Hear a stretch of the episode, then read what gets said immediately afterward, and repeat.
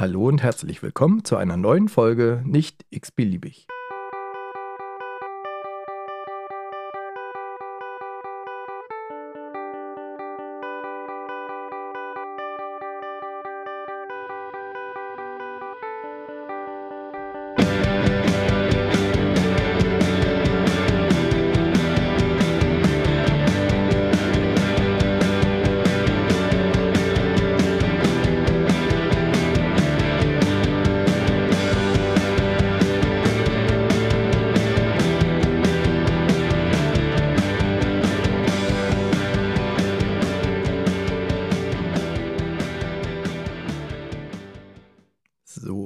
Zurück äh, zu einer neuen Folge. Diesmal sitze ich ganz allein hier in meinem Kämmerlein. Stefan äh, war arbeiten, beziehungsweise war ich äh, jetzt eine Woche im Urlaub gewesen und war gar nicht in Berlin. Ich habe mich äh, wunderschön erholen können an der Ostsee. Ähm, das einzige, also das einzige Negative an der Woche war tatsächlich, dass, glaube ich, gefühlt alle Mücken äh, Deutschlands an der Ostsee waren. Die waren in den, in den Städten, die waren vor den Parkplätzen, die waren im Wald, auf dem Weg zum, zum Meer. Die waren tatsächlich auch teilweise am Strand, wenn es halt nicht ganz so nicht ganz so windig war. Das war super anstrengend und äh, meine Beine sind komplett, also eigentlich der ganze Körper ist komplett zerstochen von irgendwelchen Mücken. Das fand ich ein bisschen anstrengend. Ansonsten hat die Woche wirklich äh, viel Erholung gebracht und äh, ich habe zwei Bücher gelesen in der Zeit. Ähm, das war total spannend gewesen und total äh, beruhigend, nicht spannend, sondern eher beruhigend. Ähm, ich habe trotzdem äh, ein bisschen Kontakt äh, auch zur Außenwelt gehalten und ein paar E-Mails äh, hin und her geschrieben und habe auch nette Leute kennengelernt im Internet, die ich hoffentlich demnächst auch hier mal als, als Interviewgast äh, präsentieren kann. Ähm, ich habe mir aber für die heutige Folge was ausgedacht, äh, was so ein bisschen schon Vorläufer ist für die für die äh, Herzfolge, die ich mit Stefan machen will, die Stefan ja so angeteasert hatte für, für den September. Ähm, und zwar würde ich heute eigentlich ähm, im Großen und Ganzen so um die Thrombose sprechen wollen. Thrombose ist ein Problem oder eine Erkrankung, die, die uns im Krankenhaus, also nicht nur im Krankenhaus, die halt auch im, generell im Pflegebereich uns immer wieder treffen wird und treff, treffen kann, uns aber auch privat treffen kann. Und ähm, eine Thrombose ist manchmal eine Sache, die man nicht äh, unterschätzen kann, sollte. Und äh, aber auch manchmal eine Sache, die man einfach vielleicht auch gar nicht äh, so auf dem Schirm hat, auch als Grunderkrankung. Also ich kann euch den Hintergrund dazu vielleicht ganz kurz mal erklären. Ähm, ich hatte letztens äh, mit einer Auszubildenden einen längeren äh, Einsatz in einer, äh, im Aufwachraum gehabt, fünf Tage am Stück. Das ist schon, also wenn ich das als, als Einzelperson ohne Praxisanleitungsbezug von meiner Pflegeleitung so eingeteilt bekommen würde, wäre das Höchststrafe und ich würde erstmal fragen, ob ich irgendwas verbrochen habe, fünf Tage im Aufwachraum zu arbeiten. Jedenfalls bei uns im Betrieb ähm, ist das äh, schon sehr, sehr anstrengend und die meisten kommen da nicht ohne Schaden raus. Also, weil das äh, ab einer bestimmten Uhrzeit äh, mit, mit sehr viel Patientenaufkommen äh, einhergeht und wenn man dann so acht bis zehn Patienten im Aufwachraum hat, postoperativ, äh, wo der überwiegende Teil vielleicht sogar noch äh, unfallchirurgisch äh, Schmerz oder schlecht vorbereitet äh, ne, oder mit fast gar nicht vorhandener Schmerztherapie aus dem Saal kommt, äh, ist das wirklich Horror. Und wenn man dann als einzelne Person, als einzelne Pflegekraft dort arbeitet und äh, kaum Unterstützung von außen bekommt, ist das halt nicht schön. Aber ich hatte fünf Tage mit einer, mit einer Auszubildenden ähm, meinen Einsatz und habe, glaube ich, das war schon der erste oder zweite Tag, äh, wo wir einen Patienten hatten, der eigentlich eine ganz, ja, eine ganz normale OP hatte an der Hüfte. Der hat eine künstliche Hüfte bekommen oder Hüftkopf nach Fraktur. Ich glaube, es war nach Fraktur. Der Patient hatte vorher schon äh, einige Tage äh, im Bett gelegen. Der war auch noch gar nicht so alt. Mitte 50, ist irgendwie gestürzt, hat sich den, den äh, Kopf von seinem Oberschenkelknochen abgebrochen und ähm, das Ganze ist halt mit einer künstlichen äh, Hüfte versehen worden. Der Patient hatte sich auch dafür entschieden, eine Regionalanästhesie zu haben. Also der hatte eine rückenmarksnahe Anästhesie ähm, und war dementsprechend wach während der OP und hatte auch spontan geatmet. Äh, hat jetzt, also wir haben so Videobrillen für, für äh, Regionalanästhesieverfahren, äh, die hat er halt abgelehnt. Er wollte halt wach bleiben und oder was zum Dämmern halt irgendwie haben. Da lief ein Medikament noch nebenbei. Ähm, aber er atmete halt die ganze Zeit spontan und hatte dann ab einem bestimmten Punkt in der, also wir haben den Offerraum übernommen. Da war er kaltschweißig, Tarikat bis 130, 140 mit der Herzfrequenz. Ähm, etwas dyspnoisch, also er hat äh, schlecht Luft bekommen, sagte er auch immer wieder, wir haben die Lagerung angepasst, wir haben ähm, natürlich eine, eine, hohe Spinale, also wenn die Spinale halt in die falsche Richtung steigt und äh, übers Zwerchfell hinaus die Lunge beeinträchtigt, hatten wir auf dem Schirm.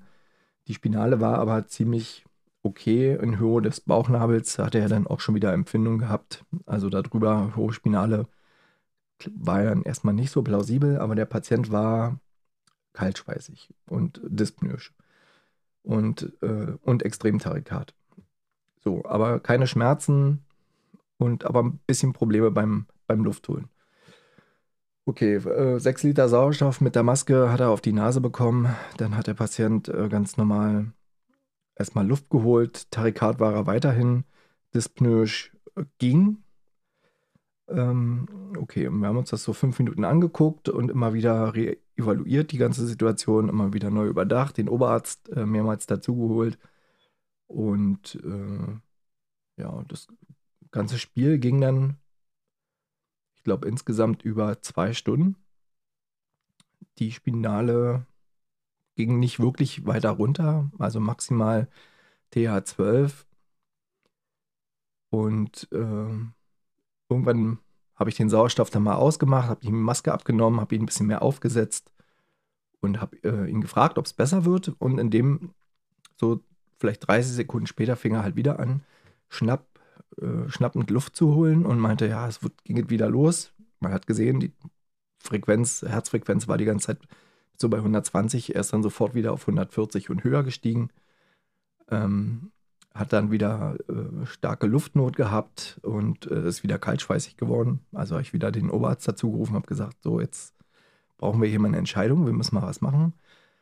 Ähm, nach kurzem Hin und Her ist der Patient dann ins CT gegangen und man hat äh, tatsächlich relativ zeitig und äh, also zeitig nach zwei Stunden, aber dann relativ zeitig nach, nach dem CT ähm, eine, eine, Lungenembolie nachweisen können, eine wirklich fulminante Lungenembolie. Also da hatte ich, also ich und der Patient wirklich Glück, dass, dass ähm, das so rausgefunden wurde und dass wir den Patienten dann auch relativ schnell in den Herzkatheter bringen konnten und diese, dieses Thrombusgeschehen halt auch entfernt werden konnte.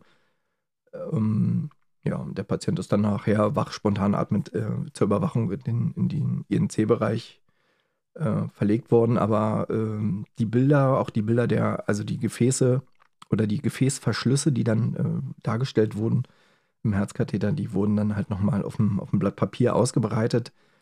Äh, und im Hintergrund konnte man auf dem Papier halt sehen, äh, wo die Lungenareale waren, wo überall halt auch wirklich die Trompen drin saßen. Das war schon ganz schön heftig und das hätte natürlich, also im retrospektiv äh, in der Nachschau konnte man sagen, na klar, der lag vorher, keine Ahnung, eine Woche vielleicht noch mit Bettruhe zu Hause rum oder hatte sich halt äh, irgendwie ruhig gestellt, vielleicht auch wirklich zu Hause, das kann ich jetzt nach, im Nachhinein nicht mehr nachvollziehen, ähm, äh, keine, keine verdünnenden Medikamente genommen, ja, so, die man so kennt, so diese Spritzen um den Bauchnabel, Klexane, ist es in der Regel Enoxiparin oder andere Heparine, ähm, die wird er wahrscheinlich nicht gehabt haben zu Hause vor der OP oder halt vielleicht nicht ausreichend. Auf jeden Fall hat er eine Immobilität gehabt, hat sich nicht bewegt und während der OP ist dann halt irgendwann der Thrombus, der wahrscheinlich tief in den Gefäßen gesessen hat. Also mit tief meine ich halt in den, in den Beinen. Ne? Tiefe Beinvenenthrombose, hat der eine oder andere vielleicht schon mal gehört. Das wird sich dann halt gelöst haben und ist dann halt irgendwie in der Lunge gelandet. Und äh, für mich war das auch nicht als erstes greifbar. Ne? Man, ich habe halt immer diesen, diesen falschen Fokus gehabt und immer eigentlich gedacht, ja, das hat jetzt schon irgendwie noch was mit der Spinalen zu tun. Der, das ganze Problem auch, dass der Patient schlecht Luft bekommt und, und dann so Tarikat wurde. Ähm, also wir hatten noch Verdacht auf Bla äh, Harnverhalt, äh, haben ihm einen Blasenkatheter gelegt. Äh, da kam aber tatsächlich auch nichts. Also das wäre auch noch eine kleine Ursache gewesen. Ähm, aber da ist halt auch nichts passiert. Und erst die, die äh, CT-Untersuchung hat dann wirklich gezeigt, warum, warum das Ganze halt so eskaliert ist. Aber was ich in der Folge heute eigentlich machen möchte, ist äh, mal aufdröseln oder mal erklären, warum bekommt man überhaupt eine Thrombose, wie entsteht eine Thrombose, was kann man vielleicht prophylaktisch dagegen tun, jetzt nicht nur im Krankenhaus, sondern halt auch im privaten Umfeld, wenn ich jetzt mal auf Langstreckenflüge gucke. Ähm, und vielleicht, um nochmal einen kleinen Schritt davor zu gehen, warum oder aus, aus, aus welchen Bestandteilen besteht das Blut und wie kann ich mit welchen Sachen Einfluss haben auf Bestandteile des Bluts. Ne? Und das, darum soll es heute in der Folge gehen. Vielleicht mal, mal gucken, wie lange die Folge kommt oder wird. Vielleicht wird es auch wieder so 40, 50 Minuten, bis ich das alles erklärt habe. Vielleicht komme ich aber auch wieder vom Hundertsten ins Tausendstel und mir fallen wieder irgendwelche Geschichten dazu ein. Kann natürlich auch passieren. Also, wir fangen mal erstmal mit dem Blut an, woraus das Blut überhaupt besteht. So, dann nehmen wir als erstes mal die roten Blutkörperchen. Äh, das sind so die sogenannten Erythrozyten. Ähm, und die roten Blutkörperchen bilden den größten die größte Gruppe der Blutzellen. Ja? Also in einem Milliliter Blut sind etwa 4,6 bis 5,2 Milliarden Erythrozyten enthalten. Also das ist wirklich eine ganze Menge. Kann man natürlich mit dem bloßen Auge so gar nicht erkennen, würde man wirklich nur unterm, unterm Mikroskop und ähm, auch das kann man halt auch unter Mikroskop bestimmen lassen im Labor. Es ist halt eine aufwendige Sache, die dann auszuzählen. Äh, natürlich werden die noch nicht einzeln gezählt, sondern dann halt auf einen Quadratmillimeter und äh, auf der Pipette und werden dann irgendwie potenziert und nach oben gerechnet. Aber diese roten Blutkörperchen, also die Erythrozyten, bestehen zu etwa 90 Prozent aus Hämoglobin und wegen seines hohen Eisengehalts verleiht das Hämoglobin äh, dem Blut halt auch seine, roten seine rote Farbe. Ähm, es wird daher auch als roter Blutfarbstoff bezeichnet. Also das, das Rote im Blut ist halt nicht, nicht alles, was im Blut drin ist, sondern halt wirklich nur diese roten Blutkörperchen, die Erythrozyten, die, äh, die das Blut halt auch so rot machen.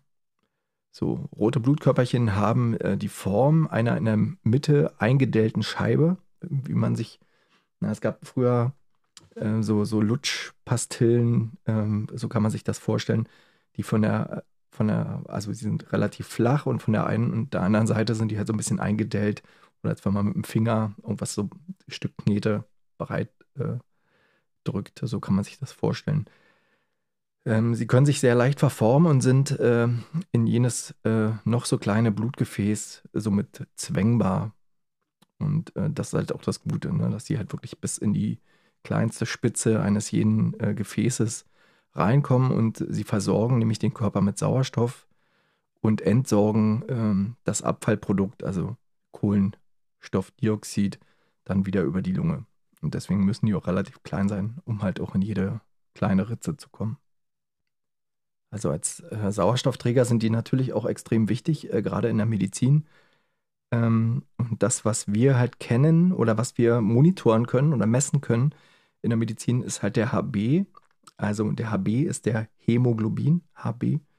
Hämoglobinwert des Blutes und äh, anhand dieses HBs können wir halt bestimmen, also wenn er zu niedrig ist, und da gibt es halt dann äh, so kleine Marken, kleine Marker, die wir, äh, die wir uns setzen, wenn wir wissen, okay, jetzt mal in der Anästhesie zum Beispiel, äh, das ist eine große OP, wo eine, ein großer Knochen halt verletzt ist, wo man halt von einem relativ hohen Blutverlust ausgehen kann während der OP. Und der Patient geht halt schon mit einem geringen äh, Hämoglobinwert ins Rennen, wissen wir, wir müssen halt irgendwie dagegen steuern und müssen irgendwie schon in der Hinterhand oder im Hinterkopf haben, gibt es schon vorgekreuzte Blutkonserven für den Patienten. Äh, das mit den Blutkonserven habe ich äh, in, der, in der Konserven- oder in der Blutspendefolge, glaube ich, mal ganz gut erklärt, wie wichtig das ist. Ähm, aber in der Zusammenschau ist das halt vor so einer OP halt auch wichtig, darüber nachzudenken, gibt es für die OP, für diesen Patienten genug Blutkonserven? äh, wenn ein Trauma von der Straße reinkommt, also ein frisch Verletzter von der Straße, gibt es dann halt Universalkonserven äh, für den Patienten erstmal in Vorhaltung. Und das Erste, was man trotzdem macht, ist die Blutgruppe des Patienten zu kreuzen, um eventuell genau auf seine Blutgruppe zugestimmte Konserven äh, nachzubestimmen. Ähm, aber das sollten wir halt auch nie vergessen, dass halt ohne Hämoglobin im Körper, also ein Transport von Sauerstoff überhaupt gar nicht möglich ist und äh, ein ver, ver, verminderter Hämoglobinwert äh, im Körper halt auch dafür sorgt, dass die Zellen halt nicht komplett oder richtig gut mit Sauerstoff versorgt werden. Das sollten wir halt auch immer im Hinterkopf haben. So, als nächstes kommen die Leukozyten, also die weißen Blutkörperchen. Ähm, in einem Milliliter Blut sind sogar 4 Millionen bis 10 Millionen weiße Blutkörperchen vorhanden. Im Unterschied zu den roten Blutkörperchen sind die weißen nicht nur im Blut, sondern auch im Gewebe zu finden. Warum ist das so? Äh, weiße Blutkörperchen sind äh, sozusagen die Körperpolizei, wenn man so will. Also sie können Bakterien, Viren und äh, andere Krankheitserreger, aber auch körperfremde Zellen und Gewebe, Gewebearten erkennen äh, und damit abwehren. Also das ist auch, auch ganz gut und wenn man im Labor, wenn ich das jetzt mal wieder aufs Labor ummünze, wenn man im Labor nachweisen kann äh, und die Leukozytenzahl, also die Zahl der, der weißen Blutkörperchen erhöht ist, ist das immer ein Anzeichen, äh, dass im Körper irgendeine Reaktion stattfindet. Ne? Also eine Infektion, vielleicht noch kombiniert mit Fieber, äh, kann das halt schon so ein, so ein, so ein Richtungszeig sein. Achtung, jetzt passiert hier irgendwas im Körper. Ne? Hat er irgendwo eine Entzündung? Ähm, was allerdings nicht passiert, ist, dass äh, eine erhöhte Leukozytenzahl im Blut uns sagt, wo die Entzündung stattfindet. Ne? Also das muss man dann halt schon noch rausfinden. Im Krankenhaus, äh, was bei uns oft der, der Fall ist, sind halt so äh, Ventilator-assoziierte Pneumonien, also Patienten, die halt zu lang am, am ähm, Gerät, am, am Beatmungsgerät sind, äh, sind relativ schnell dabei, da halt auch eine Lungenentzündung zu kriegen. Und wenn ihr euch da mal die Labore anguckt, die haben meistens immer schon äh, erhöhtes, erhöhte Anzahl an weißer Blutkörperchen im Blut nachzuweisen. Ne? Also zu viele Leukozyten in dem Fall. So, die dritte große, also ich gehe jetzt wirklich nur auf die großen ähm, Bestandteile des Blutes ein. Also gibt es noch zigtausend kleinere andere. Wenn jetzt hier so ein Labor-Freak äh, bei ist, der, der das gerne äh, nochmal näher erklären möchte, auch die ganzen kleinen, also die, die neuen äh, roten Blutkörperchen, die haben auch nochmal einen eigenen Namen, zum Beispiel, äh, wenn man das halt will. Aber ich gehe jetzt nur auf die großen an. Also Erythrozyten, Leukozyten und das dritte, das sind halt die, die Thrombozyten, also die Blutplättchen sozusagen.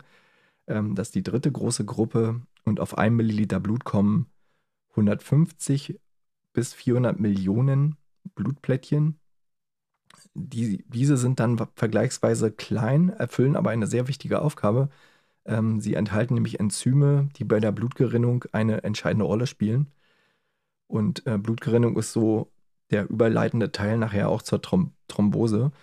Ähm, diese kleinen Blutplättchen, also die Thrombozyten, tragen maßgeblich dazu bei, dass bei einer, einer Blutung ähm, das zu einem Stillstand kommt und Wunden sich halt auch wieder verschließen. Also da gibt es halt oberflächlich gesagt eine Gerinnungskaskade, die losgetreten wird, wenn wir uns verletzen. Der Körper schickt seine nicht nur seine Körperpolizei los, sondern halt auch seine Blutplättchen und sagt, äh, das sind jetzt hier die Arbeiter des, des Körpers und die Arbeiter des Blutes und sagt, okay, da ist jetzt ein Riss, ja, durch durch eine Verletzung zum Beispiel am Finger, wenn ich mich in den Finger schneide. Äh, und das ist das, was jeder von euch auch mal beobachten kann, falls er sich mal in den Finger schneidet. Also nicht absichtlich in den Finger schneiden, sondern halt, wenn sowas passiert, mal beobachten. Wie lange blutet überhaupt irgendwas und äh, was passiert danach? Also jeder, der sich mal irgendwie gestoßen hat oder der, der mal gestürzt ist und eine Schürfwunde hatte, die blutet in der, in der Regel zu Beginn und äh, aber nach wenigen Minuten sollte sie halt auch aufhören zu bluten gibt es halt auch Gründe, wenn, warum Sachen nicht sofort aufhören zu bluten, komme ich später nochmal drauf zurück. Aber beim gesunden Patienten oder beim gesunden Menschen sollte es nach kürzester Zeit aufhören zu bluten. Und nach einigen Tagen oder Stunden bis Tagen bildet sich halt auch ein Fibrinbelag, so eine Schorfschicht. Und irgendwann fällt das ab und äh, ist komplett regeneriert und sieht halt aus wie, wie vorher. Je größer der Schaden ist, desto schwieriger ist es, diese Blutung zu stoppen. Und je kranker der Patient ist, desto schwieriger ist es auch, diese Blutung zu stoppen, weil äh, verschiedene Enzyme halt auch nicht mehr vorrätig sind durch diesen ganzen Abbauprozess und durch den, durch den Krankheitszustand des Patienten. ähm, gibt es halt dann äh, verschiedene Produkte, die man halt auch noch von außen dazugeben kann.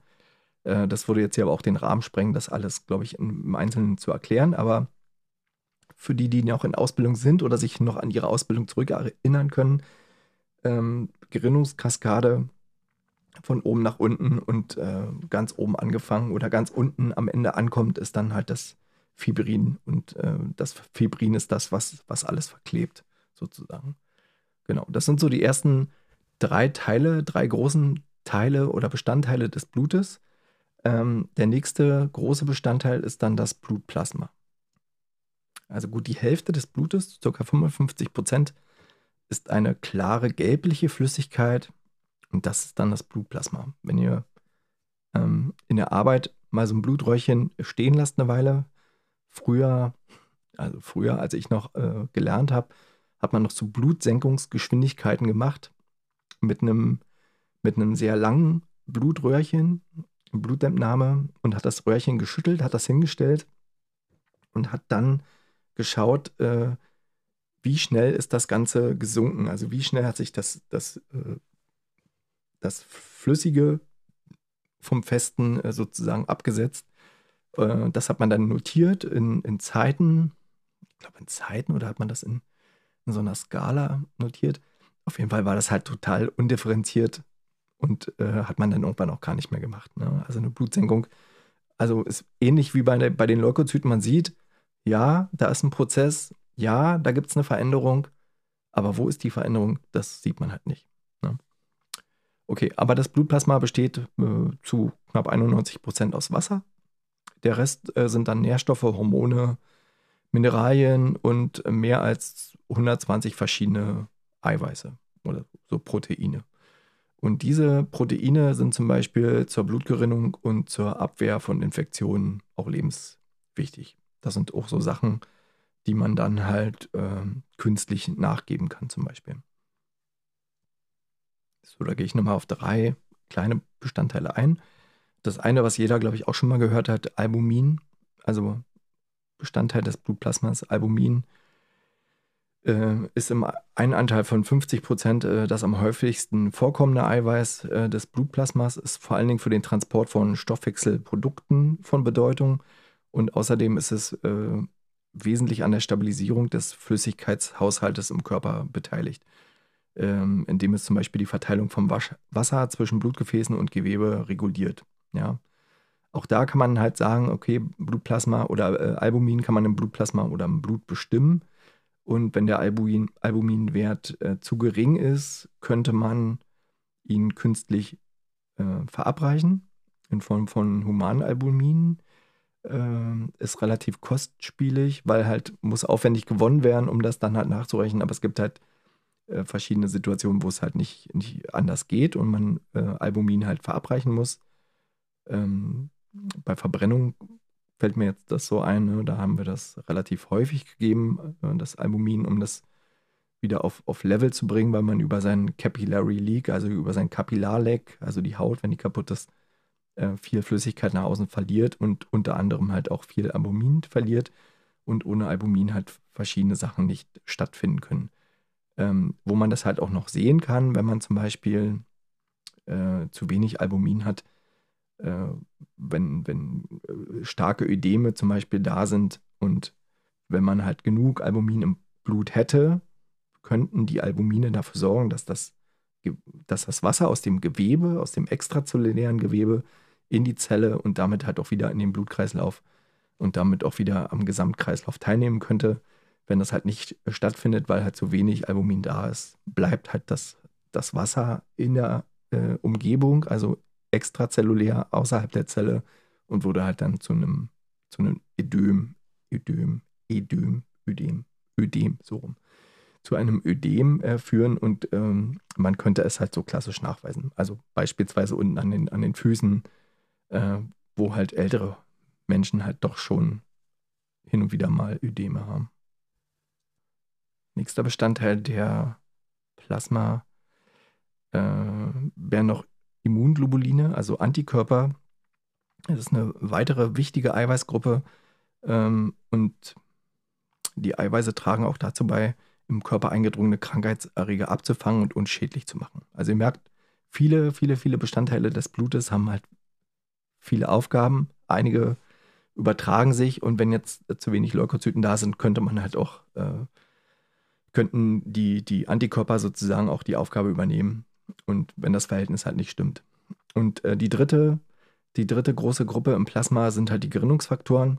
Und das ist so die, die wichtigste Gruppe der Bluteiweiße und äh, die sind, wie der Name schon sagt, halt für die Gerinnung zuständig und zusammen mit den Blutplättchen dämmen die Gerinnungsfaktoren bei Verletzung den Blutverlust ein, äh, indem sie eine, eine Blutstillung bewirken. Ja, das kann man so mal grob so beschreiben. Ich habe das allerdings auch alles schon in der, in der Blutgruppenfolge äh, schon mal beschrieben. Also wer will, kann dann auch nochmal kurz zurückgehen und sich das da auch nochmal anhören. Weil ich habe jetzt hier schon 20 Minuten erstmal nur die kurzen Bestandteile vom Blut ähm, besprochen. Eigentlich, mein eigentliches Problem ist ja, äh, oder mein eigentliches Problem, was ich heute besprechen wollte, ist ja eigentlich die Thrombose. Und äh, da werde ich jetzt drauf eingehen. Okay, gucken wir uns mal an, was, was eine Thrombose überhaupt ist.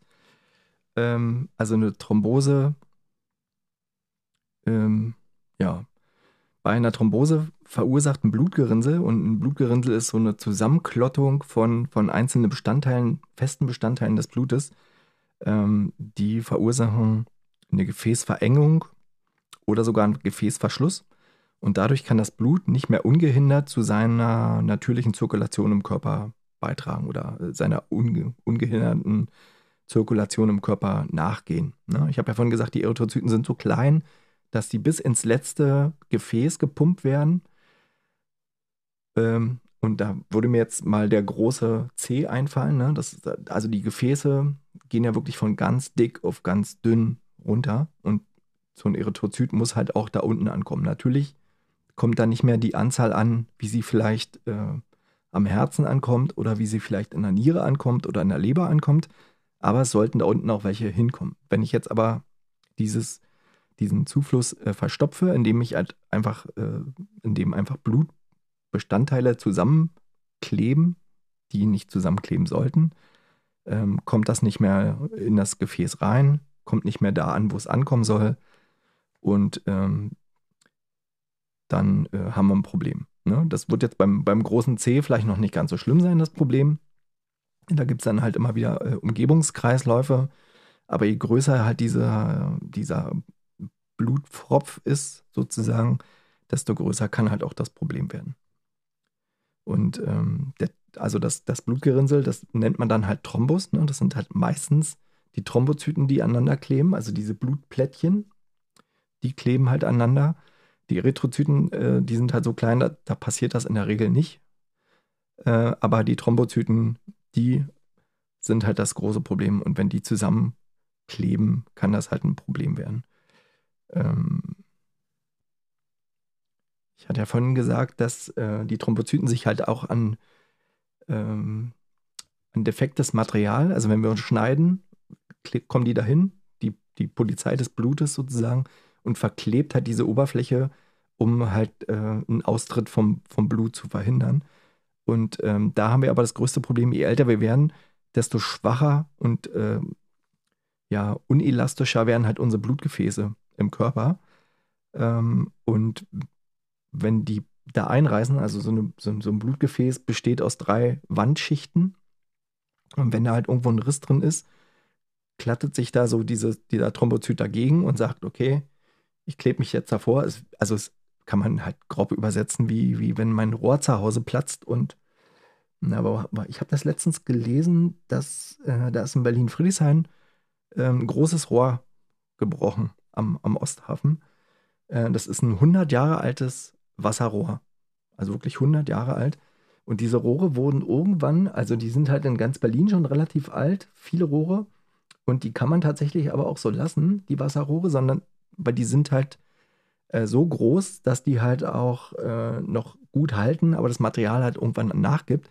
Und da gibt es eine Spezialfirma, die da reingeht in dieses Rohr und dieses Rohr von innen auskleidet mit einer neuen Wand, sodass das Rohr stabil ist dass noch genug Wasser durchfließen kann, um die Haushalte auch nochmal 100 Jahre zu versorgen mit Wasser.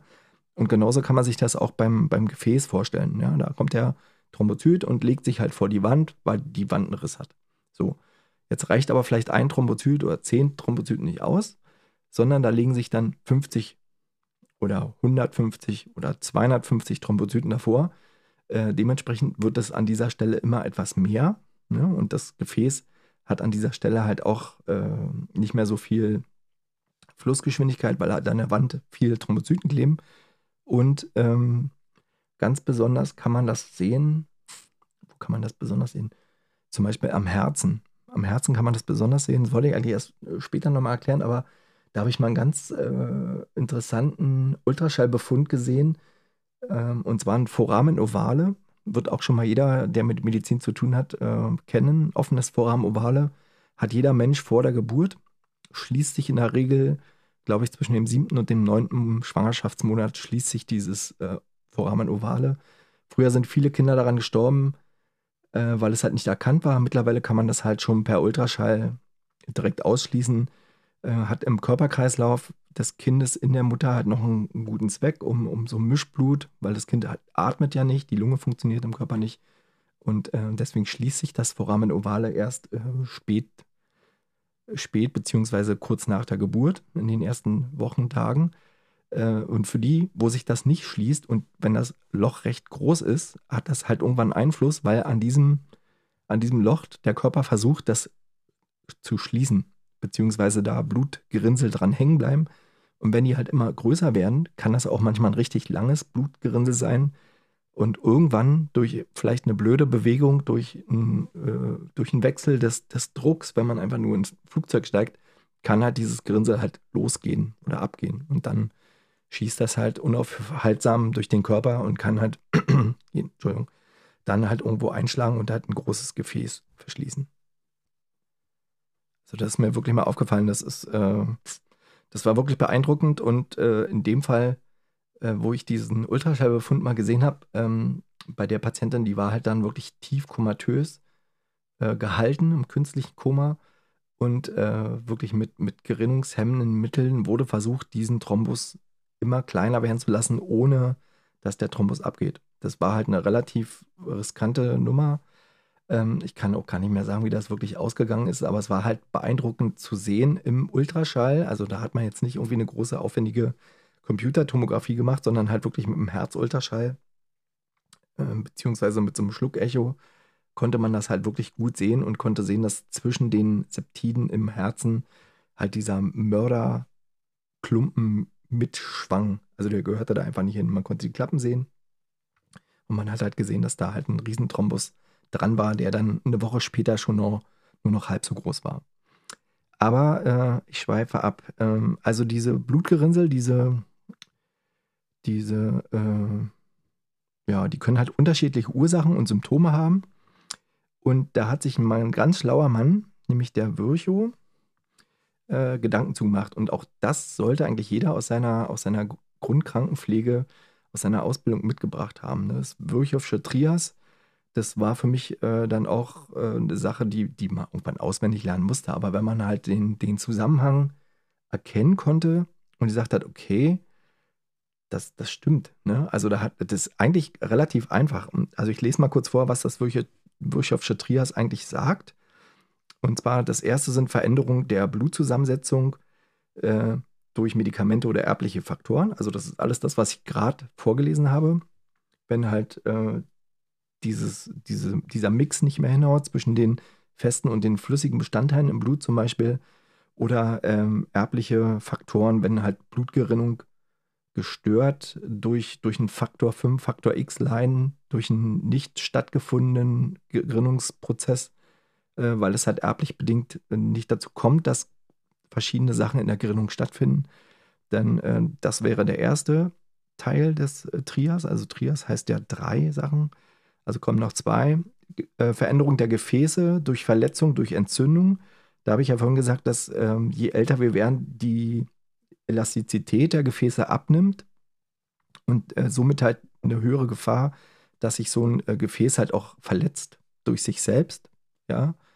Also durch einfach äh, Plaqueablagerung im, im, im, Gefäßsystem, durch andere äh, Noxen, die wir zu uns nehmen. Ich komme gleich auch nochmal auf die auf die einzelnen äh, Bestandteile oder auf die einzelnen Risikofaktoren, die es, die es so gibt. Aber ähm, Gefäßentzündung, also bekanntestes Beispiel ist, glaube ich, Reinhard Grebe.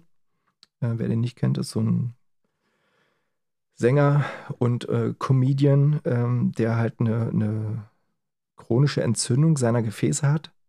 Ja, eine, eine wirklich äh, nicht, nicht äh, zu beneiden, sein, sein Krankheitsbild. Und der weiß auch wirklich nicht, wie lange er überhaupt noch so leben wird und kann. Und äh, der ist halt prädestiniert dafür, sehr oft und äh, große Schlaganfälle zu bekommen. Auf jeden Fall durch seine, durch seine Grunderkrankung. Und das weiß er halt auch. Ähm, okay, aber das dritte im Virchowschen Trios ist halt die verminderte Strömungsgeschwindigkeit durch zum Beispiel Krampfadern und Bettlägerigkeit. Ne? Und da kommen wir zurück zu dem eigentlichen ursprünglichen Grund, warum ich diesen, diese Folge mit der Thrombose machen will. Der Patient bei mir lag lange im Bett, hat dadurch eine verminderte Strömungsgeschwindigkeit, aber wahrscheinlich auch noch äh, gepaart mit einer Veränderung der Gefäße durch seine Verletzung. Ähm, und vielleicht hat er aber auch noch eine medikamentöse Veränderung in der Blutzusammensetzung gehabt. Das weiß ich jetzt nicht. Ne? Aber der hat auf jeden Fall ein extrem hohes Thromboserisiko gehabt, äh, wo man wahrscheinlich im besten Fall im Krankenhaus dagegen angeht, indem man dem prophylaktisch Sachen gibt, Medikamente oder ja, so subkutane Spritzen oder Tabletten, die die Blutgerinnung so beeinflussen, dass eine Thrombose erst gar nicht entstehen sollte. Ähm, aber das muss man halt auf dem Schirm haben. Dann gehe ich kurz die Risikofaktoren für eine Thrombose durch. Ähm, also mögliche Risiko Risikofaktoren für die Entstehung eines Blutgerinnsels sind zum Beispiel frühere Thrombosen, also wenn man halt sowas schon mal gehabt hat, dann muss man auf jeden Fall schon mal Obacht geben und äh, ja, nicht das, also ich komme halt oft drauf, dass Patienten, die halt in, in, im OP operiert werden äh, und aber auch schon eine bekannte Vorgeschichte haben. Also die haben halt schon irgendwie, also es gibt immer so zwei, zwei äh, Gruppen von Patienten. Eine, eine Gruppe weiß genau über ihre Krankheit Bescheid und weiß genau, was sie nehmen müssen und was sie nicht nehmen müssen und wo man aufpassen muss und wo man, wo man äh, genauer hingucken soll. Und dann gibt es aber in, in, meiner subjektiven Wahrnehmung äh, die zweite Gruppe der Patienten, die das schon auch irgendwie mal gehört haben, aber die sich überhaupt nicht darüber im Klaren sind, was das für ihren Körper und vielleicht sogar für den Ausgang dieser OP bedeutet. Ne? Also das sind Patienten, die wissen, sie haben eine COPD zum Beispiel, also eine chronisch obstruktive Erkrankung der Lunge und wissen aber nicht, dass so eine Narkose mit künstlicher Beatmung für einen kurzen Moment äh, einen, also wirklich einen negativen Ausgang haben kann äh, in Bezug auf äh, weitere Narkosen, in Bezug auf äh, Aufwachraumaufenthalt, in Bezug auf äh, Lungenentzündung und diesen ganzen anderen, also die, die wissen gar nicht, was sie ihrem Körper sozusagen damit antun. Also jetzt will ich auch keine, kein COPDisten-Bashing betreiben. Es gibt, glaube ich, auch genug COPDisten, die irgendwie unfreiwillig in so eine Situation gekommen sind, aber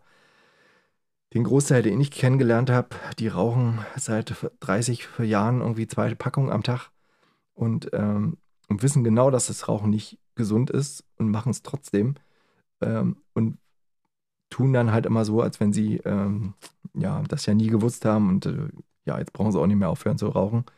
Äh, aber für den, für den Moment, dass, dass der OP äh, der Anästhesist und auch die Pflegekraft schon eine gewisse Verantwortung dafür haben, ne? die der Patient ja uns abgibt für den Moment. Also, ja, aber da schweife ich auch schon wieder ab. Also frühere Thrombosen sind äh, ein Risikofaktor, angeworbene und erworbene Blutgerinnungsstörungen, das habe ich auch schon mal in der Blutgruppenfolge gut erklärt, äh, was da passiert und äh, dass man, dass man das halt, die wissen das halt wirklich meistens, ne? die halt eine Blutgerinnungsstörung haben, oder ein Faktor 5, Faktor 7 Leiden haben, die ähm, sagen das auch und die äh, wissen halt auch, äh, warum sie so krank sind und was man dagegen tun kann. Dann starkes Übergewicht, Rauchen, hatte ich eben schon gesagt, Diabetes, Bluthochdruck natürlich, ne, wenn man sich halt alleine nur die, ähm, die Veränderung der Gefäße beim Wirtschaftlichen Trios anguckt, ähm, also zu hoher Blutdruck, das hält halt kein, kein kein äh, Blutgefäß auf Dauer aus. Ja. Und ich rede jetzt nicht äh, von, von 135, 140 systolisch, sondern ich rede von denen, die schon irgendwie seit 20 Jahren mit einer 180er Systole rumlaufen und genau wissen, dass sie einen hohen Blutdruck haben und ähm, in Selbstmedikation ihre Medikamente abgesetzt haben, weil sie meinen, das bringt halt sowieso nichts. Also die Patienten kenne ich auch und die Patienten sehe ich auch regelmäßig. Ähm, nächstes Risiko, äh, Flüssigkeitsmangel. Wir haben ja vorhin gehört, 55 Prozent des Blutes sind halt äh, Blutplasma und somit halt auch überwiegender Teil von Wasser. Und je mehr Wasser ich dem Körper zugebe, also je mehr ich trinke, desto geschmeidiger wird auch mein Blut. Ja, also jeder, der der in einer, in einer Arztpraxis arbeitet, zum Beispiel, der seinem Patienten morgens nüchtern Blut abnimmt, der weiß, dass das Blut richtig dick, zähflüssig, meistens dunkelrot, äh, wirklich schwer aus dem Patienten rauszuholen ist, äh, im Gegensatz zu jemandem, der wirklich schon zwei Liter Wasser an dem Tag getrunken hat. Ähm, der hat richtig geschmeidiges, weiches Blut, was auch schnell und gut fließt. Ja. Ähm, beim Flüssigkeitsmangel fällt mir tatsächlich auch noch äh, gerade die, die älteren Generationen ein, so die Modell Pflegeheim, dem man halt wirklich versucht, mit Ach und Krach 1, 1,5 Liter irgendwie am Tag zu trinken, anzubieten und äh, beobachtet, wie sie das halt äh, zu sich nehmen und wie schwer das ist, überhaupt so viel zu trinken. Ähm, ist mir jetzt erst in den letzten vier, sechs Wochen bekannt.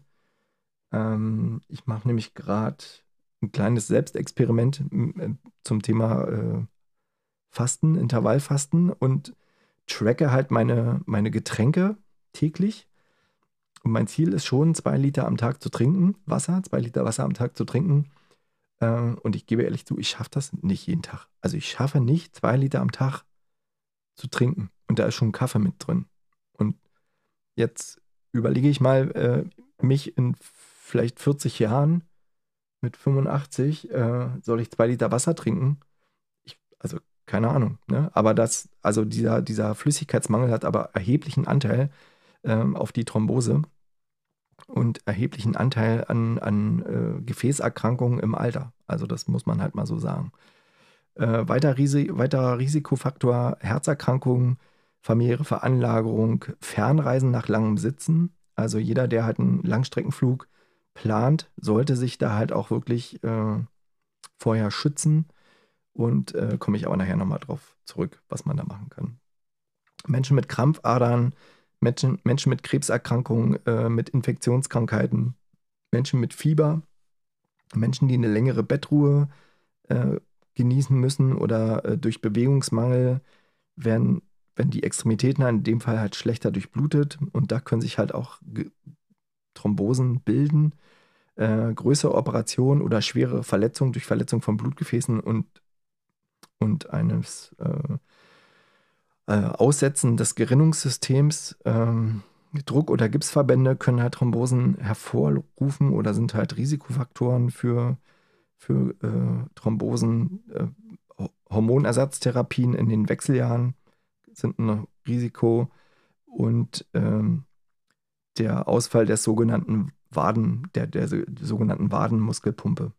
Ja, also das, äh, das in Kombination mit, mit zum Beispiel ähm, Krampfadern ist halt eine ganz schlechte Voraussetzung und da muss halt wirklich auch mal was gemacht werden.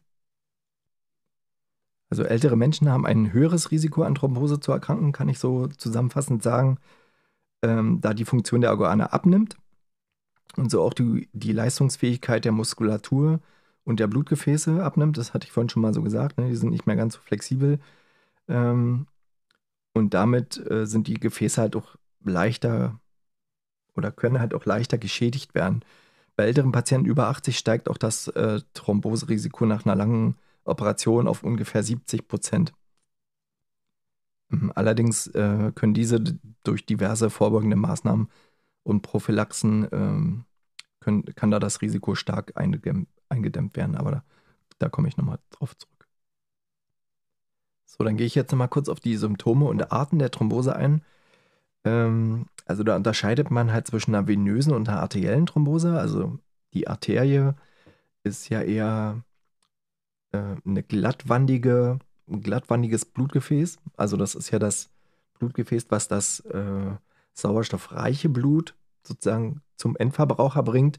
Und der venöse Rückfluss oder die venöse, äh, die venösen äh, Gefäße sind ja die mit Venenklappen, die dann halt mit einer, auch mit, was ich vorhin meinte, Beinmuskelpumpe äh, versuchen, das Blut wieder zurück zum Herzen zu transportieren oder beziehungsweise zur Lunge, um da wieder mit sauerstoffreichem Blut aufgefüllt zu werden. So kann man sich das mal so vorstellen. Und da gibt es so ein paar Unterschiede auch, was die Symptome angeht. Also Symptome einer venösen Thrombose sind zum Beispiel Thrombosen in den Extremitäten, also in den Armen und den Beinen. Da kann es dann zu Schweregefühl im betroffenen Arm oder Bein kommen. Es gibt äh, dumpfe, ziehende Schmerzen im ganzen Bein wie ein, wie ein starker Muskelkater, dann eine bläuliche oder violette Verfärbung der Haut, die kann da auftreten. Ähm, dann gibt es meistens eine Schwellung des Beines oder des Armes. Ja, also das ist, das sind äh, so Sachen, auch der nächste Punkt. Also die Haut fühlt sich wärmer an äh, als an der anderen Extremität. Ich kann mal auch so äh, sagen, das ist halt auch eine Sache, die man im, im in der, in der Pflege, gerade im Intensivbereich, nach einer, nach einer schweren OP, nach einer großen OP oder nach langem Aufenthalt im Intensivbereich mit einer langen Bettruhe sozusagen, also mit einer unfreiwilligen Bettruhe, weil man vielleicht nicht genug Zeit hat, den Patienten zu mobilisieren oder der Patient halt tief sediert ist und mehrere Tage nicht mobilisiert werden darf, dann ähm, sollte man beim Waschen zumindest halt auch wirklich mal drauf achten. Das ist mit Handschuhen immer relativ schwierig ähm, aber wenn man halt beide Beine zum Beispiel berührt oder beide Beine wäscht oder beide Arme wäscht, sind die gleich warm. Ne? Wenn es da halt eine Differenz gibt, kann man sagen, okay, war jetzt vielleicht ein Bein aufgedeckt für eine längere Zeit oder nicht.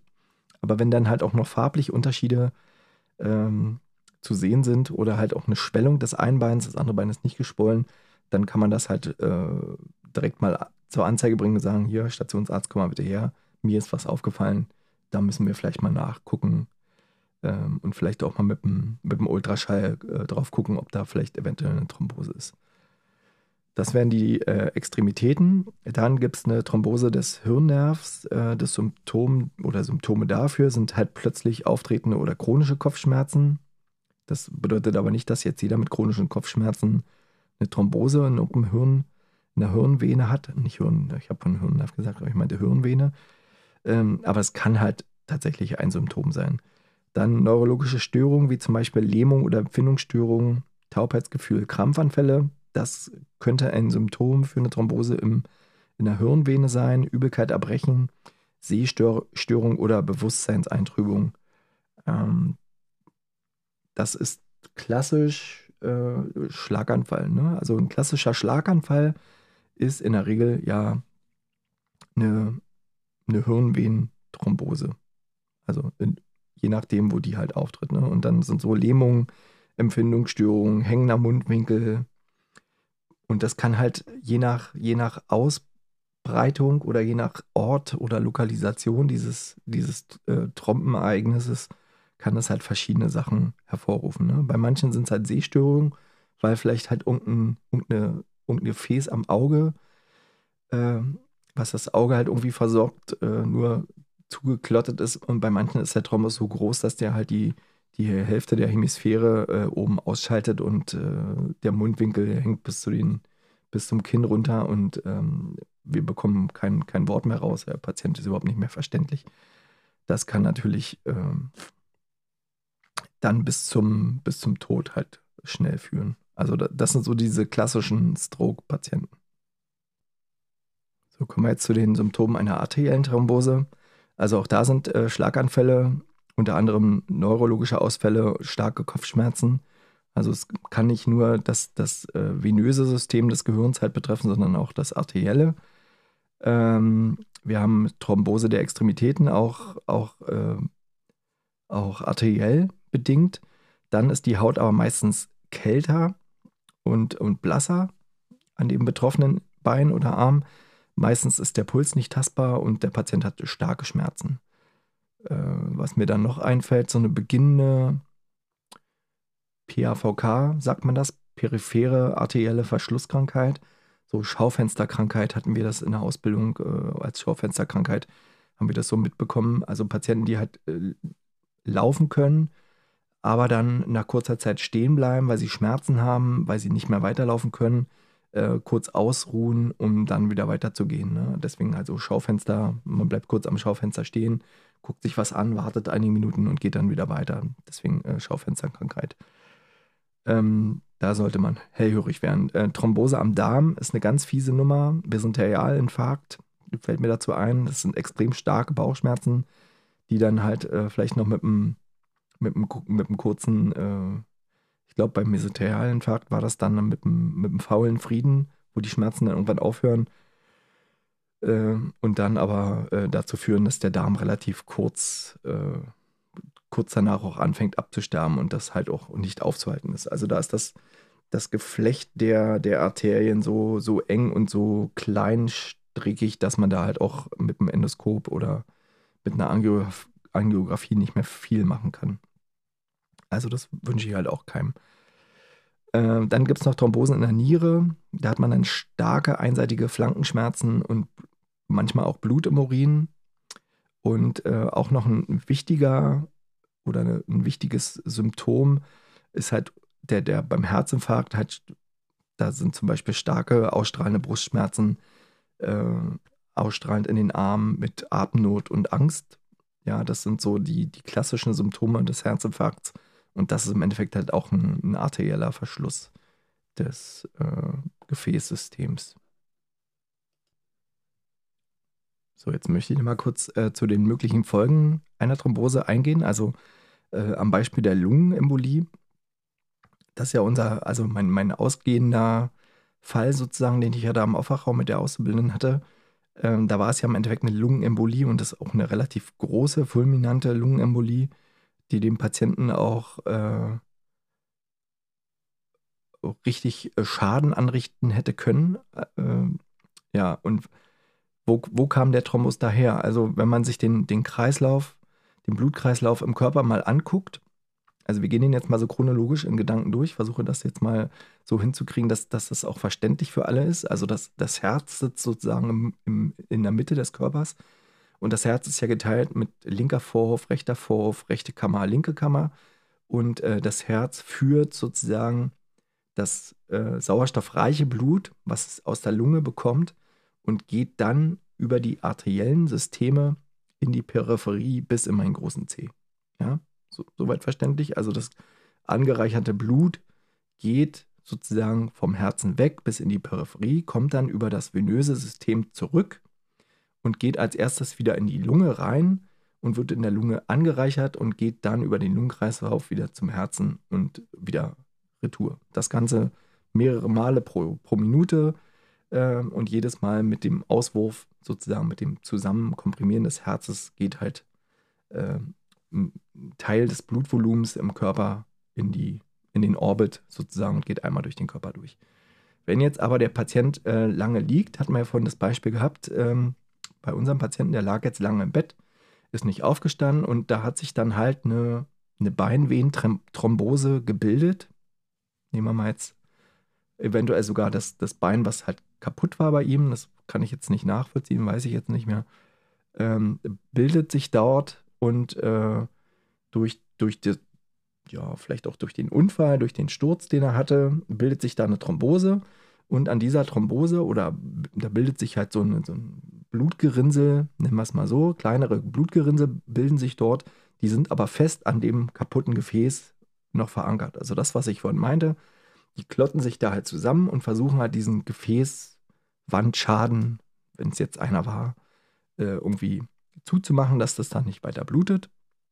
Und jetzt äh, wird der Patient mobilisiert äh, wird hingesetzt, wird umgelagert vom Bett in, auf den OP-Tisch. Der Patient geht in den OP. Die schrauben da am Bein rum, ne, drehen es mal nach links, drehen es mal nach rechts und mal hoch und mal runter. Und äh, bei diesem ganzen Arbeitszyklus löst sich halt dieser Thrombus. Und wir haben vorhin gesagt, also das ist jetzt nicht im arteriellen System gewesen, sondern eher im venösen System. Also das geht dann wieder zurück. Und als erstes geht es nicht ins Herz, sondern es geht halt tatsächlich in die Lunge. Und dann verschließt es halt in der Lunge die Gefäße.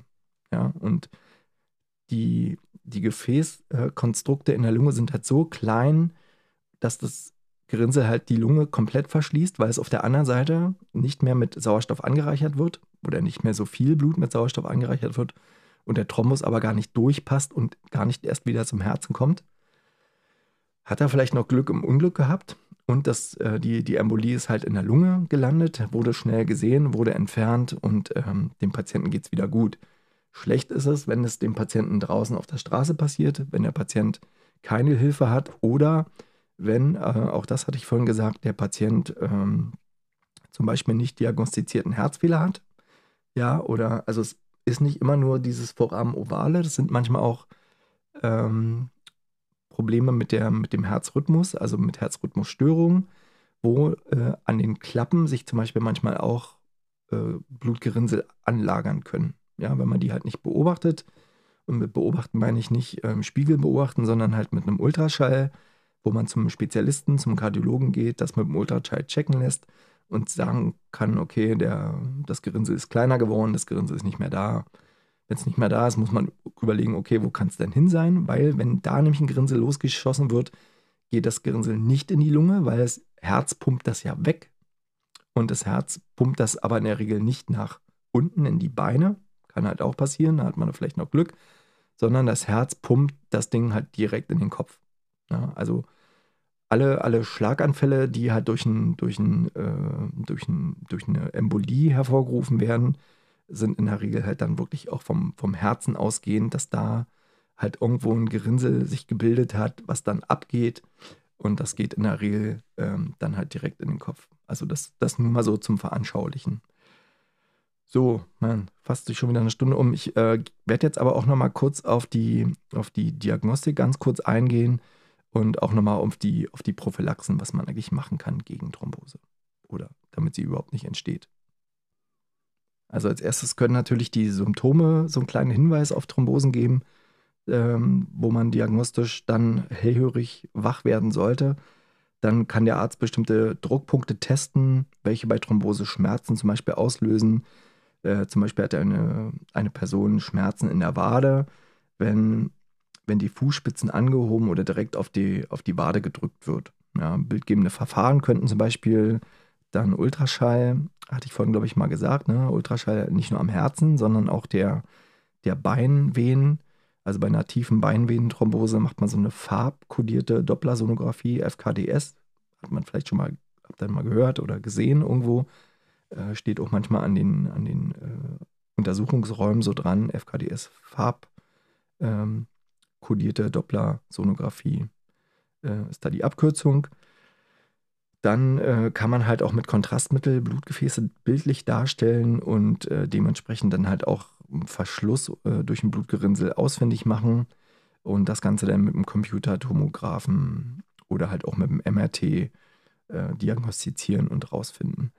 Dann eine weitere, weitere wichtige Maßnahme zur Diagnostik ist äh, eine Blutuntersuchung. Und bei dieser Untersuchung des Blutes wird nach äh, verschiedenen Abbauprodukten von Blutgerinnseln gesucht, den sogenannten Didimere, also D-Dimere. Ähm, und das heißt, wenn, eine, wenn keine Trompen abgebaut werden, ist dieser Wert relativ unauffällig und äh, das ermöglicht im Notfall halt einen Ausschluss einer Thrombose oder einer Lungenembolie. Also ich habe mal gelernt an der Fachweiterbildung, also ein erhöhtes Didimer ist immer eher äh, darauf zu vermuten, dass dann halt auch eine Lungenembolie äh, gerade stattgefunden hat. Also das ist so der, der Indikator dafür, dass man da halt vielleicht nochmal einen genaueren Fokus drauf setzt. So, dann gehe ich kurz auf die Behandlung ein. Also hier lautet tatsächlich die Devise, äh, rechtzeitige Behandlung rettet Leben. Bei uns im, im, in der Rettungshalle steht Time is Brain. Also das beim, beim Stroke-Alarm oder beim Stroke generell äh, die oberste Devise. Zeit ist, ist Hirn, ja, also mit, jedem, mit jeder Minute, die, die verstreicht, geht halt Körpergewebe unter. Das ist jetzt vielleicht beim Bein nicht ganz so schlimm. Bei einer Niere wird es schon schlimmer und beim Gehirn ist es äh, richtig schlimm, wenn da Minuten oder Stunden halt keine Durchblutung stattfindet, geht das Gewebe unter und ist irre, irreparabel geschädigt. Ähm, dann kann man für die Behandlung von Thrombosen halt auch Medikamente einsetzen, äh, Kompressionstherapien oder Operationen, die dann zum Einsatz kommen. Wir haben zum Beispiel bei uns im Haus äh, in der Angiografie die Möglichkeit, mit einem, mit einem wirklich speziellen Sauger halt auch Gefäße äh, abzusaugen und die Trompen dadurch äh, aufzufangen, sozusagen. Ja, also da kann man halt in relativ große Gefäße halt auch noch äh, vordringen über verschiedene Katheter und kann halt mit so einem kleinen Absauggerät wirklich das, das äh, versuchen, den Thrombus abzusaugen. Klappt äh, manchmal ganz gut, aber manchmal sitzt der halt auch so fest oder ist halt schon in so kleinen Gefäßen vorgedrungen, der Thrombus, dass man den halt auch gar nicht mehr rausbekommt, sozusagen. Dann gibt es halt äh, Medikamente bei Thrombose. Also ich hatte vorhin ja schon gesagt, dass man da prophylaktisch was machen kann. Aber es gibt halt auch Medikamente, die man, die man äh, akut geben kann. Und äh, Medikamente, welche die Blutgerinnung verhindern sollen, werden auch so Gerinnungshemmer genannt, Antikoagulantien sozusagen. Vielleicht hat man das oder habt ihr das schon mal gehört. Ähm, diese können halt in unterschiedlichen Dosen als Akutmedikament oder auch als Langzeittherapie verwendet werden.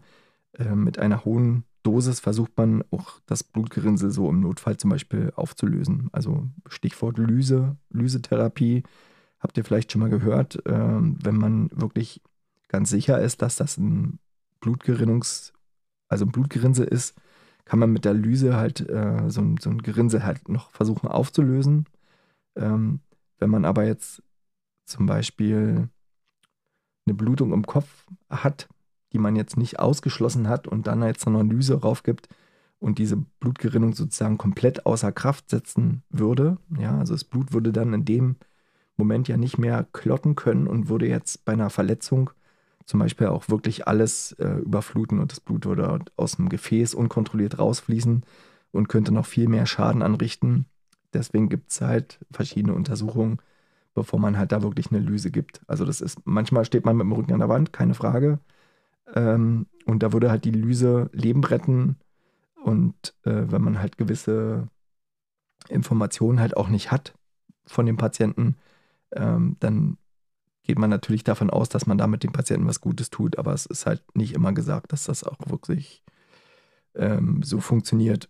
Das, glaube ich, bekannteste Blutgerinnungsmedikament, was die Blutgerinnung verringert, habe ich glaube ich auch schon mal erwähnt. Hm, das ist ASS, also Acetylsalicylsäure, äh, verhindert die Thrombozytenaggregation, also das Zusammenklotten der Thrombozyten, verhindert nicht die Entstehung der Thrombozyten im Blut, sondern nur verhindert, äh, indem sie die Oberflächenbeschaffenheit der Thrombozyten halt verändert, dass die halt zusammenkleben. Da gibt es noch ganz viele andere Medikamente, die das auch machen. Da gibt es auch eine neuere Generation, die einen sogenannten NOACs, falls ihr die schon mal gehört habt. Äh, die werden jetzt auch häufiger eingesetzt, gerade beim, beim Thema Herzinfarkt. Gibt es die dann prophylaktisch beim, ja, was fällt mir noch ein, äh, Thema Herzrhythmusstörung.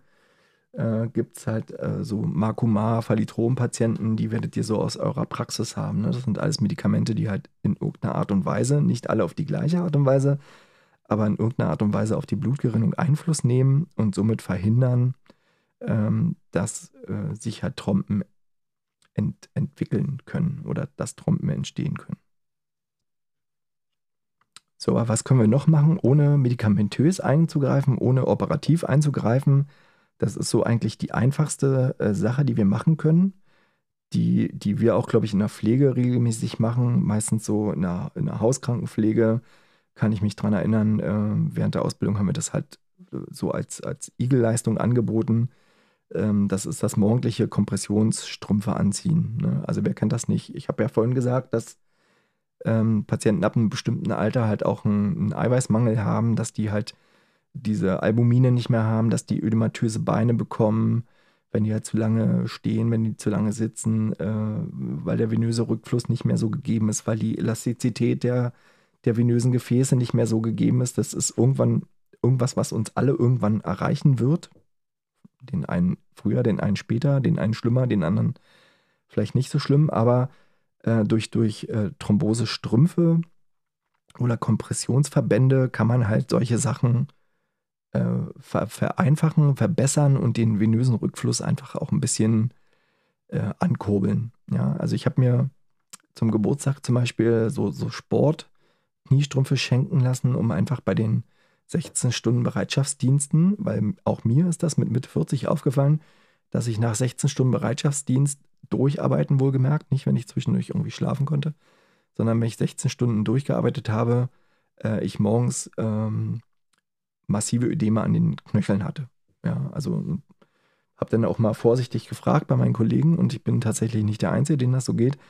Und habe mir halt überlegt, ähm, mir das halt mit, mit sportlichen Strümpfen irgendwie da meinen venösen Rückfluss etwas mehr äh, in Gang zu bringen. Und ich hoffe, dass das damit halt vielleicht ein bisschen funktioniert.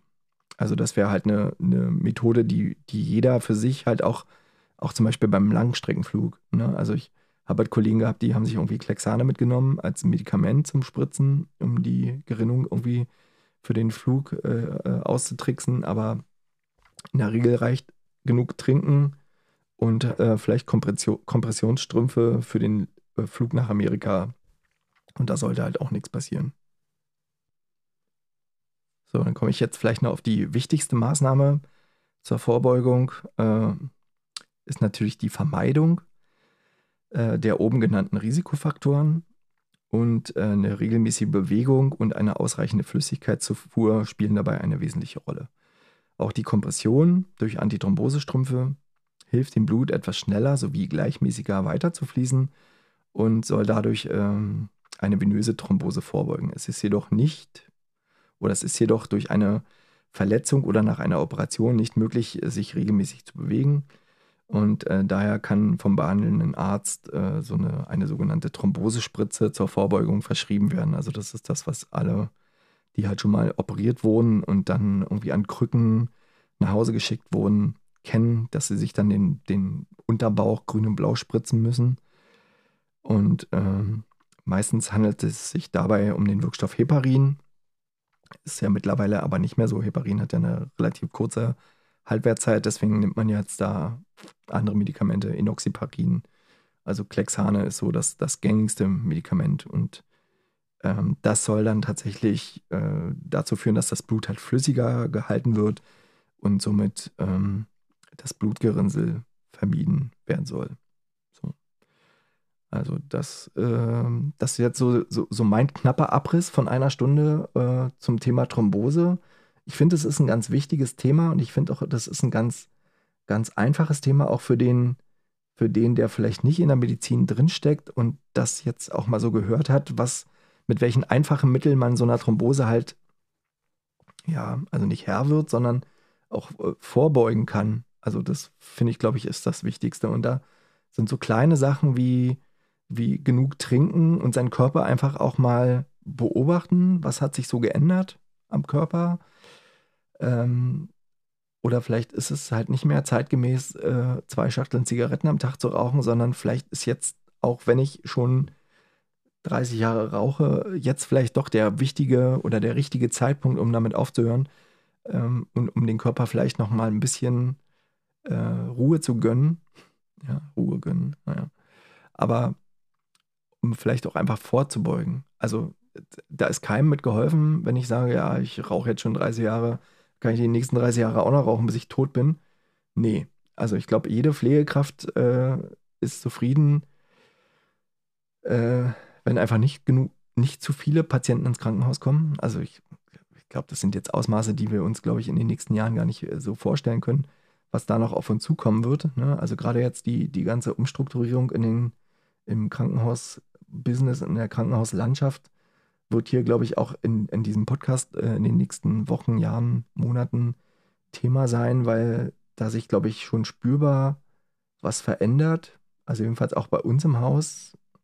Entweder war es jetzt über den Sommer so ein, so ein Sommerloch, aber ich, also das, das Patientenklientel wird sich verändern, die Bezahlung der, der einzelnen Operationen wird sich ändern, dadurch wird sich aber auch der ganze Ablauf im Krankenhaus ändern. Und da rede ich jetzt nicht nur über so einen Maximalversorger, sondern rede auch äh, über die ländlichen Regionen, äh, über die ländlichen Krankenhäuser, die jetzt sowieso schon ähm, immer knapp mit Personal sind und aber auch knapp mit, mit, äh, mit Patienten sind, ja, also die halt nur das normale Geschäft von der Straße regeln müssen, aber gar nicht die Leute dafür haben, Und da reden wir noch nicht drüber, dass da jetzt irgendwie aufwendige Operationen stattfinden, die dem Krankenhaus vielleicht Geld zuspielen könnten, um, um das Krankenhaus am Leben zu halten. Also das ist halt so ein, so ein Ungleichgewicht. Und das ist auch so ein kleines Ungleichgewicht, was da äh, von Lauterbach, glaube ich, so ein bisschen geplant äh, in den nächsten Monaten oder Jahre äh, umgesetzt werden soll in Deutschland. Da bin ich echt gespannt, wie das wird und äh, wie sich das halt gestalten soll. Also gerade, ich habe halt noch Bezug so Richtung, Richtung Landkreis Oder-Spree, Richtung Frankfurt oder Richtung Eisenstadt äh, und sehe die Kliniklandschaft dort, äh, die, die, ja, also da ist halt, da ist halt nicht mehr wirklich viel los. Also die haben halt äh, so ihre Schwerpunkte, aber jetzt zum Beispiel Eisenhüttenstadt, was, was jetzt mein Geburtskrankenhaus ist, äh, ich glaube, da gibt es halt nicht viele Schwerpunkte. Ich glaube, da gibt es halt wirklich kaum noch, kaum noch Ärzte. Äh, da war halt Schwerpunkt eigentlich die Geburtsmedizin. Aber selbst die Geburtsmedizin war in den letzten Jahren äh, eher kritisch in den Schlagzeilen gewesen äh, an diesem Standort, weil, weil einfach am Wochenende dazu war, weil keine, keine äh, Hebammen, keine Geburtshelfer da waren. Die hätten da auch jemanden entbinden können. Äh, und mittlerweile habe ich letztens gelesen, dass es dort auch einen großen äh, Aufschrei gab, weil die, die Zahl der äh, Entbindungen durch Kaiserschnitt da der, der, der, dermaßen hoch waren an diesem Standort, dass man sich fragen musste, warum ist das so? Also warum sind da von Montag bis Freitag mehr Kaiserschnitte gewesen als in allen anderen Krankenhäusern in Deutschland? Und äh, ja, also ich hoffe, dass man da nicht äh, den Standort irgendwann schließen muss, weil halt keiner mehr da ist, sondern ich hoffe, dass man das mit einem vernünftigen Konzept deutschlandweit, Berlin-Brandenburg weit irgendwie, na, nichts passiert, irgendwie hinbekommt, um diesen, um diesen, äh, um diesen ganzen Prozess Krankenhaus und Versorgung, auch Versorgung im Alter, irgendwie für uns alle, also auch für mich, der vielleicht in 30 Jahren auch äh, auf, auf Pflege angewiesen ist, äh, irgendwie so hinbekommt, dass, dass wir alle damit leben können und dass wir, die in diesem Beruf auch arbeiten, äh, immer noch gerne zur Arbeit gehen können und nicht, äh, und nicht immer nur ein super schlechtes Gewissen haben müssen, weil wir wissen, okay, wir, wir haben zwar vielleicht versucht, alles zu machen, aber irgendwann geht es halt auch nicht mehr. Und ich will halt auch nicht, dass äh, dass noch mehr Leute aus der Pflege halt abhauen und irgendwas anderes machen. Ich habe auch die Woche wieder äh, von Ricardo Lange äh, einen Bericht gelesen. Der war jetzt auch wieder in der Berliner Zeitung drin, wo es darum geht, dass Holen aus dem Frei und, und so Patienten, äh, Mitarbeiterfürsorge, so dieses ganze drumherum. Ich kann für mich sagen, ich arbeite beim Arbeitgeber, der das schon einigermaßen lange auch so lebt. Also ich werde in der Regel nicht mehr angerufen. Also wurde ich schon lange nicht mehr, bestimmt schon fünf, sechs Jahre nicht mehr, nicht mehr angerufen von, von der Arbeit. Also wir haben das über, einem, über, ein, über ein Tool, über eine App äh, geklärt bei uns im Haus. Jetzt, glaube ich, auch erst seit zwei Jahren, dass das so funktioniert. Ähm, ähm, ich kann mir aussuchen, wann ich da einspringen möchte. Wenn ich das möchte, kann ich das machen. Wenn ich das nicht möchte, nervt mich aber auch keiner. Ähm, ich arbeite in der Regel nur freiwillig mehr ja, wenn ich das nicht mache, äh, nimmt mir das auch keiner krumm. Ich äh, gehe nicht krank zur Arbeit. Ich kenne auch keinen Kollegen, der sich krank zur Arbeit schleppt. Ich sehe das manchmal eher ein bisschen anders, dass, dass viele Leute zu Hause bleiben, obwohl ich glaube, dass die nicht unbedingt krank sind, sondern an dem Tag vielleicht einfach nicht in der Lage sind zu arbeiten, weil den Tag davor ging es und den nächsten Tag geht es halt auch wieder. Das ist manchmal ein bisschen, bisschen merkwürdig, aber das steht mir überhaupt nicht zu, darüber zu, zu zu urteilen. Ja? Also krank ist krank, das steht immer noch ganz vorne. Und da finde ich manchmal ist äh, diese, diese polemische Art und Weise von Ricardo Lange, finde ich manchmal ein bisschen schwierig, obwohl er ja in, den, in vielen Sachen recht hat. Ähm, aber da sind mir einfach zu wenig, zu wenig Lösungsvorschläge, äh, ja, um das irgendwie hinzukriegen. Also ich kann nicht nur immer draufhauen und sagen, ihr müsst was ändern, ihr müsst was ändern, sondern wenn ich mit meiner Arbeitsumgebung nicht zufrieden bin, dann muss ich was ändern. Und wenn ich in diesem Haus nichts ändern kann, dann muss ich mich ändern und dann ist der erste Schritt einfach das Haus zu verlassen. Natürlich äh, steht jedem frei, dann halt auch ins Leasing zu gehen. Also auch die Folge mit der Jenny Kunert, die fand ich total gut. Die könnt ihr euch gerne auch nochmal anhören. Ähm, da steht jedem frei, ins Leasing zu gehen, aber das kann auch nicht äh, ja, Mittel zum Zweck sein. Also das wird sich auf kurz oder lang, glaube ich, auch relativieren mit dem Leasing. Es wird auch nur noch wenige Leasingfirmen geben. Es gibt genug schwarze Schafe bei den Leasingfirmen, das muss man halt da auch dazu sagen. Ne? Ich habe auch genug Kollegen, die aus dem Leasing wieder zu uns in, den, in die feste Anstellung gekommen sind, weil sie gesagt haben, das ist äh, finanziell gar kein Unterschied mehr. Das ist das Erste. Und zweitens halt auch sind die, sind die äh, sagen wir mal, geschützter in einem, in einem Kontext, in einem Haus, wo sie halt sich auskennen, wo sie halt einen festen Kollegenstamm haben, mit dem sie halt auch arbeiten können und müssen.